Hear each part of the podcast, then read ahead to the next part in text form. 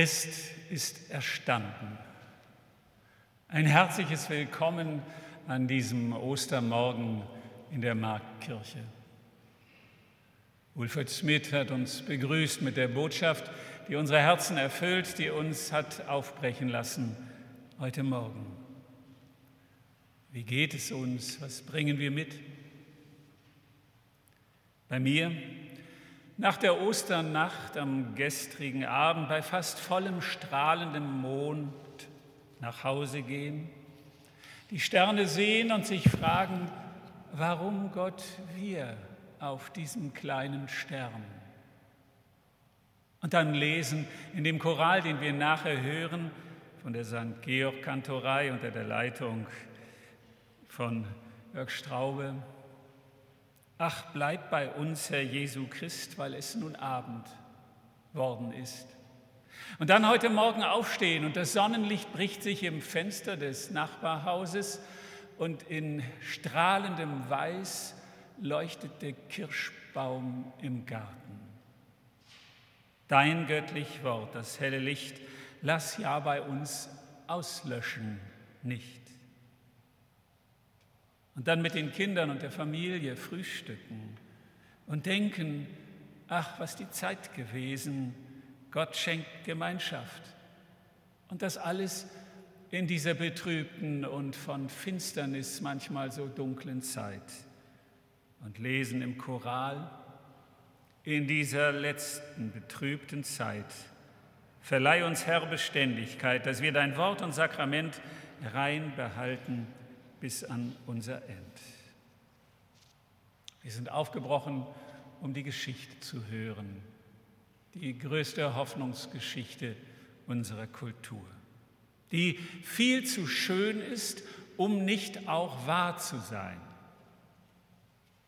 Und so heiße ich Sie alle herzlich willkommen zu diesem Fest an diesem Morgen. Danke dem Küster, danke den Kirchenvorsteherinnen, Danke allen, die diesen Gottesdienst so erfüllen mit ihren Gaben. Lasst uns feiern und zusammen sein im Namen Gottes des Vaters und des Sohnes und des Heiligen Geistes. Amen.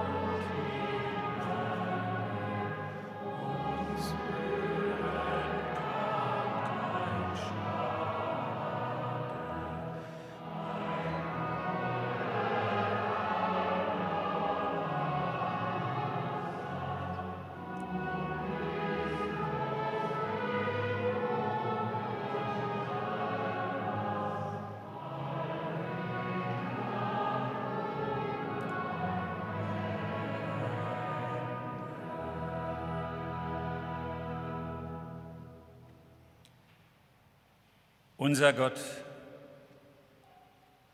hilf uns hören und sagen und singen von weggerollten Steinen und leeren Gräbern, von einem Engel, der die Furcht nimmt, von Liebe, die nicht tot zu kriegen ist, von Frieden, der ohne Gewalt kommt, von Gerechtigkeit, die sich in unseren Herzen ausbreitet, vom Licht des Ostermorgens, das uns leuchtet.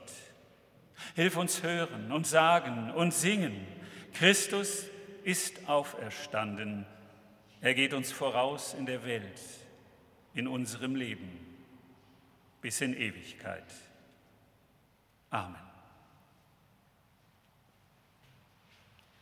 Wir hören das Osterevangelium. Es steht bei Markus im 16. Kapitel.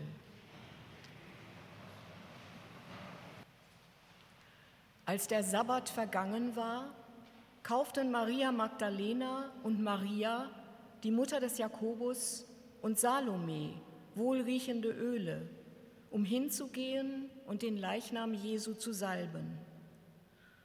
Und sie kamen zum Grab am ersten Tag der Woche sehr früh, als die Sonne aufging. Und sie sprachen untereinander, wer wälzt uns den Stein von des Grabes Tür? Und sie sahen hin und wurden gewahr, dass der Stein weggewälzt war, denn er war sehr groß. Und sie gingen hinein in das Grab und sahen einen Jüngling zur rechten Hand sitzen, der hatte ein langes weißes Gewand an und sie entsetzten sich. Er aber sprach zu ihnen, Entsetzt euch nicht. Ihr sucht Jesus von Nazareth, den Gekreuzigten. Er ist auferstanden, er ist nicht hier. Siehe da die Stätte, wo sie ihn hinlegten. Geht aber hin und sagt seinen Jüngern und Petrus, dass er vor euch hingeht nach Galiläa da werdet ihr ihn sehen, wie er euch gesagt hat. Und sie gingen hinaus und flohen von dem Grab, denn Zittern und Entsetzen hatte sie ergriffen. Und sie sagten niemand etwas, denn sie fürchteten sich.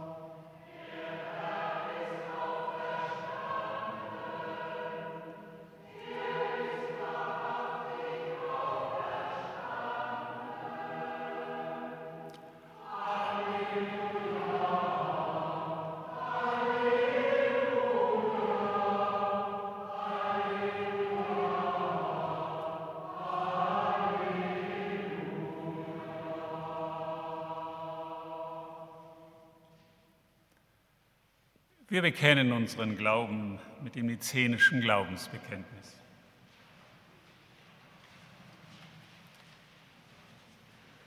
Wir glauben an den einen Gott, den Vater, den Allmächtigen, der alles geschaffen hat, Himmel und Erde, die sichtbare und die unsichtbare Welt, und an den einen Herrn Jesus Christus Gottes eingeborenen Sohn, aus dem Vater geboren vor aller Zeit, Gott von Gott, Licht vom Licht, wahrer Gott vom wahren Gott, gezeugt, nicht geschaffen, eines Wesens mit dem Vater. Durch ihn ist alles geschaffen, für uns Menschen und zu unserem Heil ist er vom Himmel gekommen, hat Fleisch angenommen durch den Heiligen Geist, von der Jungfrau Maria und ist Mensch geworden.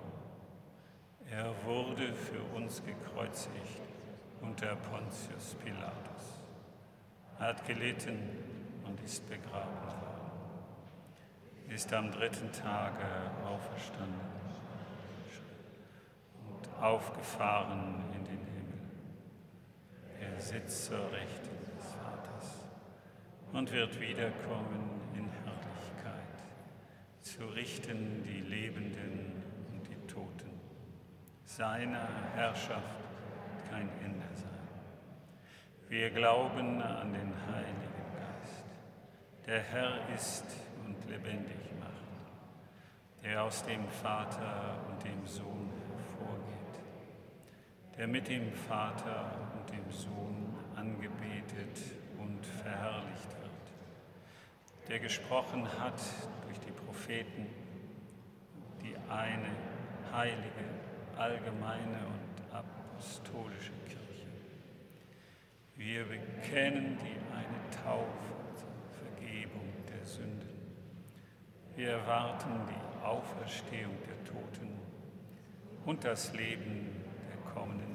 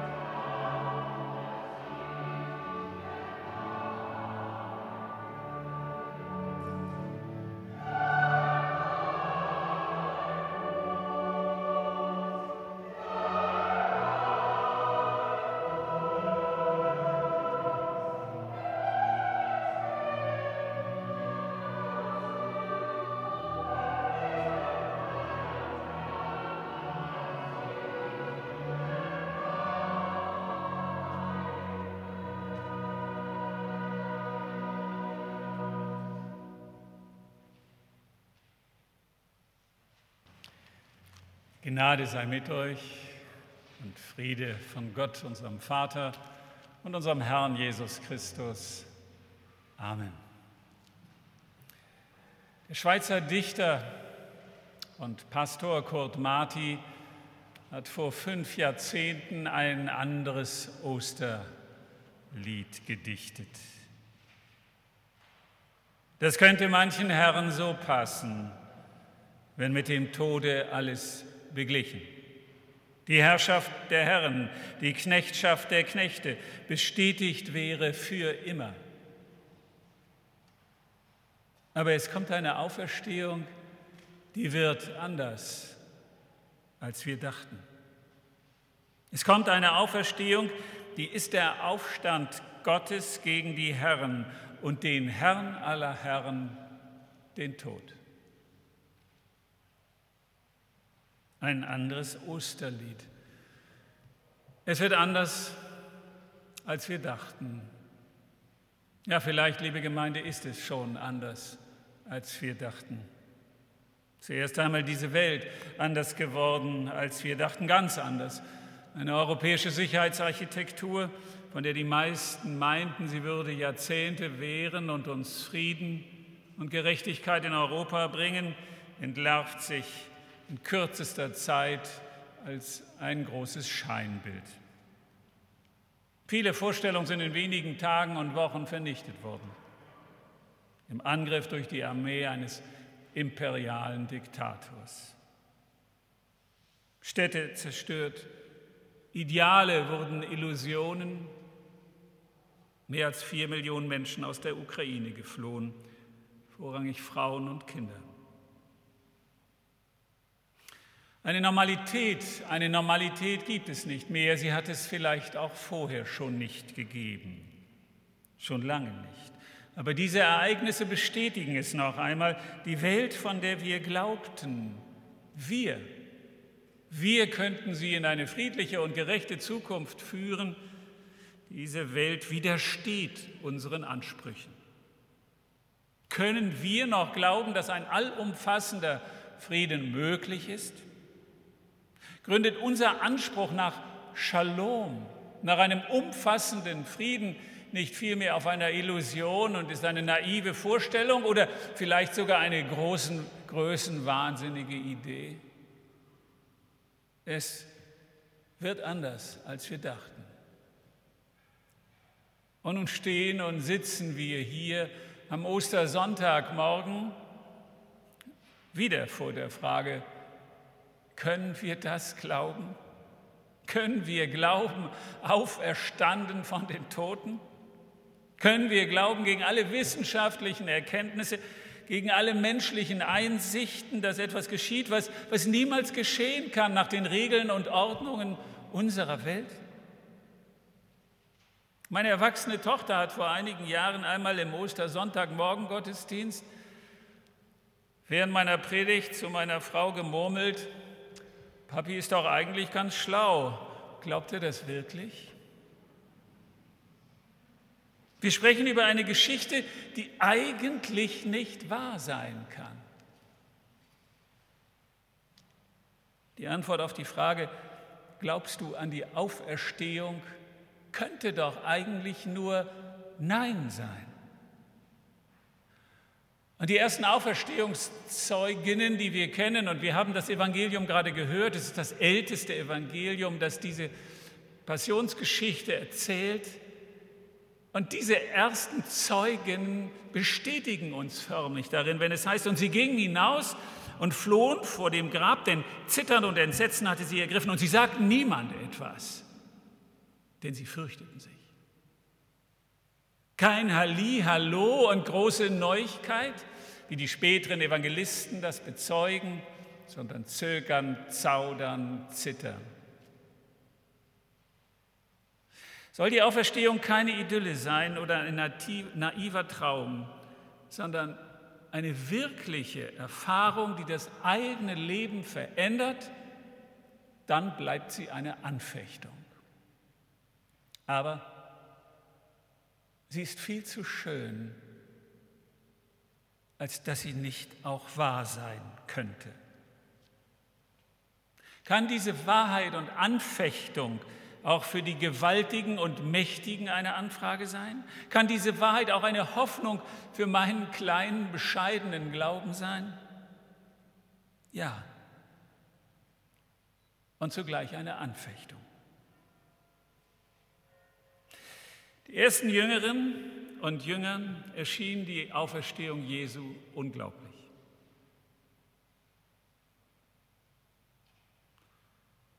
Wie reagieren sie? Sie befragen diese Story. Kann das sein? Schlecht ausgedachte Geschichte? Aber schon damals, niemand bleibt unberührt, in den ersten Tagen nicht, in den wenigen Tagen, von denen wir gerade den Choral gehört haben, als die Emmaus-Jünger unterwegs sind, in den ersten Wochen nicht und in den ersten Monaten, Jahren, Jahrzehnten und Jahrhunderten, niemand bleibt unberührt von dieser Geschichte. Selbst dann, als der moderne und der zunehmend kritische Mensch sich davon absetzt, ringt er mit dem, was uns noch bevorsteht. In der Hauspostille von Bert Brecht heißt es, lasst euch nicht verführen, es gibt keine Wiederkehr. Der Tag steht in den Türen, ihr könnt schon Nachtwind spüren, es kommt kein Morgen mehr. Brecht setzt sich intelligent und klug noch mit dieser Geschichte, die wahr sein könnte, die zu schön ist, um nicht wahr zu sein. Er setzt sich mit dieser Geschichte noch auseinander. Viele tun das gar nicht mehr. Ich habe jüngst eine christliche Beerdigung erlebt, in der nicht einmal mehr der Pastor in der Trauerfeier von der Auferstehung gesprochen hat nicht mehr in den Mund genommen. Was, was aber, so frage ich mich, bleibt von dieser großartigen Erzählung, diesem Ereignis, wenn sie fortfällt, wenn sie ausgelöscht wird? Was geschieht, wenn das Leben, das wir haben, nur die kurze, überschaubare Spanne von wenigen Sommern dauert, die Gott uns auf dieser Erde schenkt? Es Kommt kein Morgen mehr? Es wäre der Tod jeder Tröstung. Es wäre die Vernichtung der größten, andauerndsten und tiefsten Hoffnung, die unsere Kultur jemals erfasst hat. Und es wäre zugleich die irrsinnige Beschleunigung unseres Lebens, wenn der Herr aller Herren, der Tod, unser Leben als Grundton durchkreuzt. Was wäre, wenn alles Glück und Elend, alle Hoffnung, alle Zukunft in die paar Jahre eingefügt werden, die wir hier haben? Damit wäre das Leben in der permanenten Angst gefangen. Und immer schon vom Ende, immer schon vom Ab Abschluss, immer schon von der schlimmsten Kränkung des Lebens, nämlich seiner Endlichkeit, eingeholt und in Gefangenschaft genommen. Wir sind mit unserer ängstlichen Lebensabsicherung so beschäftigt, dass wir darin schon innerlich absterben. Die Botschaft hieße dann, fürchtet euch, fürchtet euch, fürchtet euch sehr, so wie wir das übrigens zum Teil ja in manchen apokalyptischen Tönen während der vergangenen zwei Jahre der Corona-Pandemie auch häufig auch öffentlich gehört haben. Fürchtet euch sehr. Und wie ihr mit der fortwährenden Angst in der Endlichkeit verzweifeln und klammern uns an das Bestehende. Das raubt uns die Freiheit, die schiere Angst der Verarmung, der Erkrankung, der Einsamkeit schleicht sich ins Leben. Ein Tod, der mitten in aller Geschäftigkeit Besitz ergreift. Beim Suchen nach letzten Einsichten gegen diese Angst helfen irdische Gesetzmäßigkeiten nicht. Diese Hoffnungsgeschichte ist der große Speicher für uns Christinnen und Christen. Und unser Glaube daran nach wie vor eine große, ungeheure Schubkraft für ein verantwortliches Handeln. Diese Geschichte ist viel zu schön, um nicht auch wahr zu sein, auch wahr in meinem eigenen Leben. Auferstehung Jesu Und darin ist zu erinnern, gerade in diesen Wochen und Monaten, Auferstehung Jesu ist kein Happy End. Ostern macht Karfreitag nicht überflüssig. Sie ging hinaus und flohen vor dem Grab, denn Zittern und Entsetzen hatte sie ergriffen. Der Schrecken bleibt, auch der Schrecken über das Böse in unserer Welt. Und doch, es wird anders, anders als wir dachten. Denn was wäre das für eine Religion, die den Schmerz, die das Sterben einfach so übergeht? Das ist das Trostlose an manchen anderen Vorstellungen einer billigen, simplen Paradieshoffnung, welche Religion sie auch immer entwirft. Ostern verharmlost das Leiden, den Schmerz und die Trauer nicht. Der katholische Theologe hat es einmal auf den Punkt gebracht, Ostern, Hans Küng, Ostern ist ohne das Kreuz nicht zu haben und das Kreuz ohne die Auferstehung nicht zu tragen. Bei den späteren Ostererscheinungen in den Evangelien, wir kennen diese Geschichten, trägt der Auferstandene noch die Wundmale an seinem Körper. Ostern nimmt das Leiden bis ins letzte ernst. Das Leiden Christi, das Leiden der Opfer von Krieg und Zerstörung und umschließt diese grausame Wirklichkeit. Wir trotzen dieser Wirklichkeit des Leidens und der Verfolgung den Glauben ab. Ostern das große Trotzdem. Die Frauen flohen. Wer konnte sie nicht verstehen?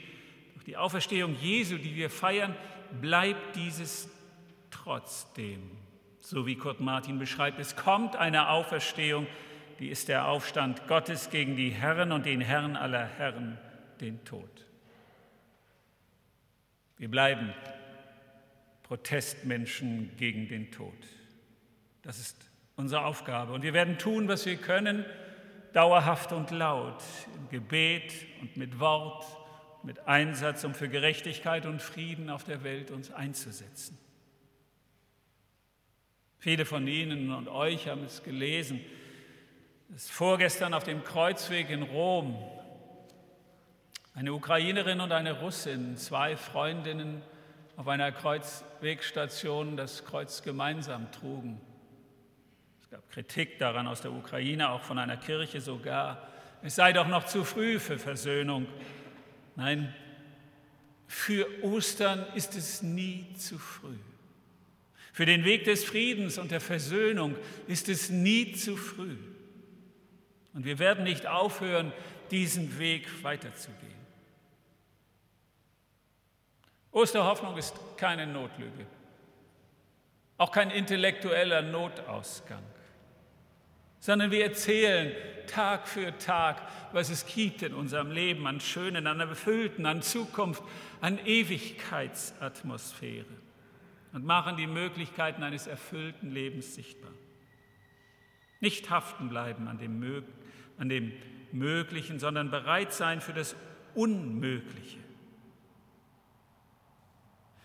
Für die aber, die in der Ukraine, die in allen Katastrophenorten dieser Welt gefangen sind, traumatisiert und geschändet, ist diese Geschichte existenziell. Für uns kann sie vielleicht manchmal eine Hängematte im Luxus sein, die wir in Sicherheit und Recht und Bewahrung leben. Für Menschen, die existenzielle Nöte haben, die Gewalt ausgesetzt sind, die traumatisiert sind, deren Leben voller Hoffnungslosigkeit ist, ist die Auferstehungshoffnung ein existenzielles Therapeutikum, um überhaupt leben zu können. Dafür hängen auch Banner auf Ukrainisch an einigen Kirchengemeinden in Niedersachsen in diesen Wochen. Christus voskres, vojestino voskres. Christus, der Herr ist auferstanden, wahrhaftig auferstanden. Jeder weiß, dass diese Welt nicht in der Wirklichkeit des Wissens aufgeht. Sie lebt und schöpft aus einer Hoffnung in einer anderen Welt. Jeder in seinem Leben kennt davon zig Beispiele. Und mit diesem Möglichkeitssinn leben wir. In einem Gespinst von Verheißung, Zuversicht, Gewissheit. Und legen über die graue Oberfläche dieser Welt ein Tuch der Hoffnung. Und das Mögliche, an das wir glauben, sind nicht nur wir. Es sind die großen Absichten Gottes, die wir in dieser Ostergeschichte lesen, die viel zu schön ist, um nicht wahr zu sein. Und so bricht der Ostermorgen herein. Herein inmitten allen Leidens, aller Ängste, aller Trauer, bricht herein und trotzt der Wirklichkeit. Und wir, wir reden von der größten Hoffnung, die in uns ist. Der Herr ist auferstanden, er ist wahrhaftig auferstanden. Amen.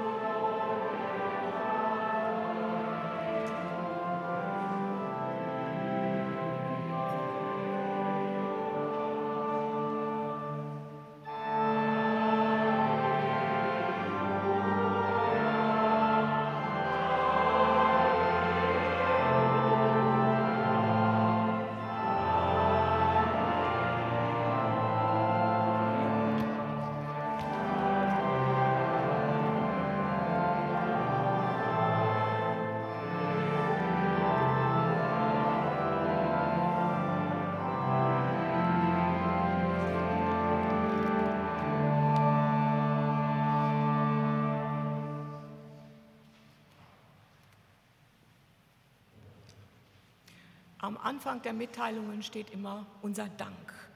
Wir danken Ihnen, der Gemeinde, für die Kollekten von Karfreitag und der Osternacht.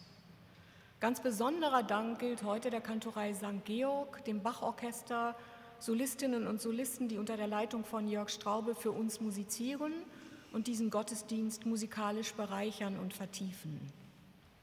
Vielen Dank dafür. Unsere heutige Kollekte ist für, die Volks, ist, ist für die Volksmission in der Landeskirche bestimmt. Kirche verändert sich. Darum ist es eine Herausforderung, neue Ideen der christlichen Gemeinschaft zu erproben. Das Bewährte ist zu bereichern und zu erweitern mit anderen neuen Formen der Begegnung. Heute gilt es zum Beispiel auch digital den Weg zu Menschen zu suchen, das haben wir vor allen Dingen in den letzten beiden Jahren der Pandemie erfahren müssen. Die Landeskirche fördert unter anderem Glaubenskurse, kleine Gemeinschaften vor Ort. Gott segne Gebende und jene, die die Gaben empfangen. Der Wochenspruch möge sie alle durch diese Woche begleiten. Er steht in der Offenbarung an Johannes im ersten Kapitel. Christus spricht, ich war tot und siehe, ich bin lebendig von Ewigkeit zu Ewigkeit und habe die Schlüssel des Todes und der Hölle.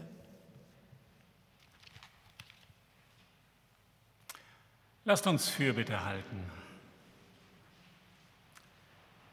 Allmächtiger und barmherziger Gott, du bringst Licht ins Dunkel, du machst Leben neu. Städte, die zerstört sind, werden wieder aufgebaut. Menschen, die gequält werden, erheben ihre Häupter. Hände, die geschlagen haben, fangen an zu helfen. Menschen, die ihre Hoffnung verloren haben, bekommen neue Kraft. Stimmen, die vor Hass gebebt haben, reden freundliche Worte. Alles, was da niederliegt, erwacht in deinem Geist zu neuem Leben. Lass es von dir geschehen, Gott, und ein Wunder sein vor unseren Augen. Das bitten wir durch Jesus Christus. Amen.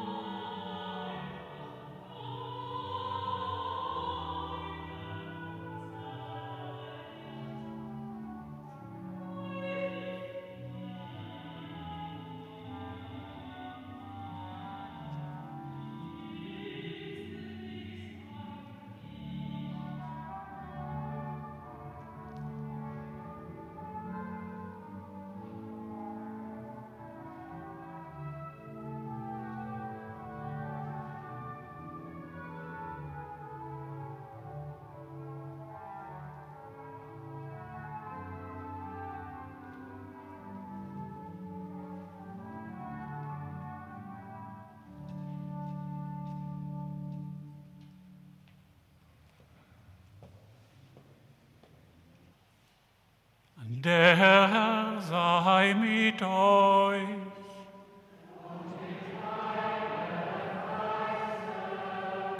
Die Herzen in die Höhe.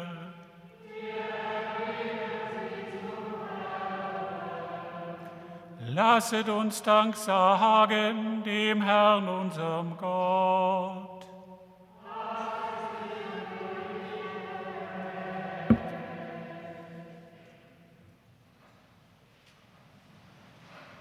Ja, Gott, dir zu danken, das ist wahrhaft würdig und recht. Das heilt die Seele und stärkt uns im Glauben. Du hast deinen Sohn Jesus Christus auferweckt aus dem Tod. Durch ihn wird es hell in der Welt. Durch ihn gibst du uns Hoffnung und darum jubeln wir über das Leben und singen zusammen mit allen deinen Engeln, heilig, heilig bist du.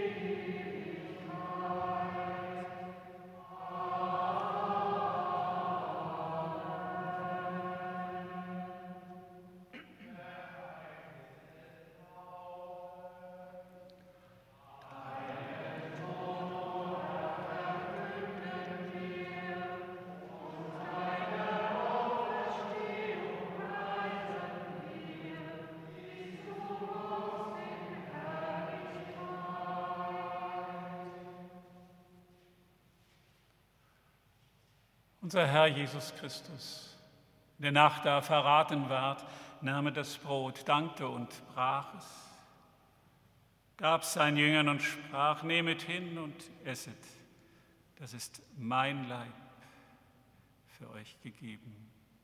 Solches tut zu meinem Gedächtnis.